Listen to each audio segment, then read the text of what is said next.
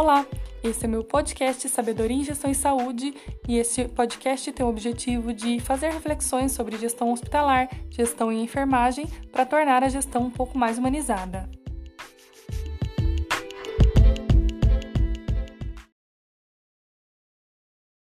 O assunto que a gente vai falar hoje é sobre conflitos, que é um assunto que é muito importante, porque geralmente ocorrem muitos conflitos na equipe. E a gente precisa saber gerenciar, porque é por meio do bom gerenciamento que as coisas começam a fluir novamente e a produtividade retoma o seu equilíbrio. E Mário Sérgio Cortella, ele tem uma frase que diz o seguinte, que os conflitos eles são positivos. O que não é positivo são os confrontos, porque é através dos confrontos em que há a tentativa da anulação do outro.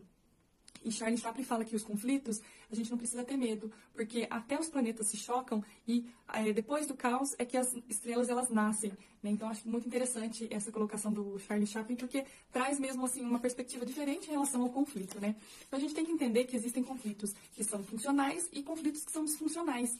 E os conflitos funcionais é por meio deles que é, a equipe cresce né, diante de uma dificuldade. Né, e a gente sabe que existem diversas dificuldades que, por meio das relações humanas eh, interações do trabalho, a gente vê que os seres humanos eles se chocam em relação a opiniões diversas, atividades complementares em que é, há divergências de opiniões ou de formas diferentes de realizar uma atividade, né, a complementariedade e a interdisciplinaridade das coisas, enfim, são diversos motivos, motivos que ocorrem a questão dos conflitos. O mais importante é que, se ele for funcional, né, é, ocorrerá uma maturação da equipe, né, uma maturidade. As pessoas elas irão aprender com aquela situação. Mas existem conflitos que eles são disfuncionais, em que as partes elas saem chateadas, ocorre a questão da antipatia, a não aceitação né, da, da, resolução e a inflexibilidade. Aí a gente tem que tomar realmente muito cuidado quando se chega a essa situação. Em relação à evolução do conflito, né, nós temos a questão do diálogo, né, em que as pessoas elas podem se dialogar e resolver o conflito. Tem a questão do debate, em que há a ocorrência de, desse diálogo, ambas as partes elas falam do seu ponto de vista, né, mas elas conseguem chegar a um acordo. A questão da discussão, por meio da discussão dos casos, que evolui aí uma, uma conversa.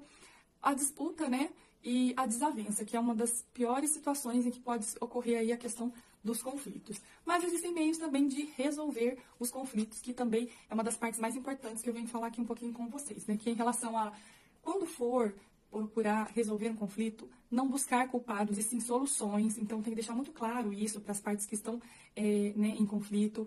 Aperfeiçoar a habilidade de ouvir, né, ouvir mais e, e, falar menos, e deixar também isso claro para as pessoas que estão envolvidas. Manter um clima de respeito, isso é fundamental para que tudo ocorra bem.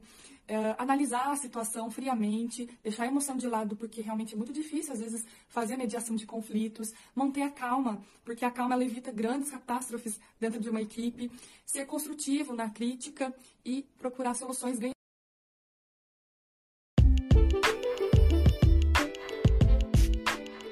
Essas são as reflexões de hoje para tornar a sua gestão ainda mais humanizada e melhorar a questão da humanização. Então, esteja comigo sempre. Um grande abraço, até a próxima!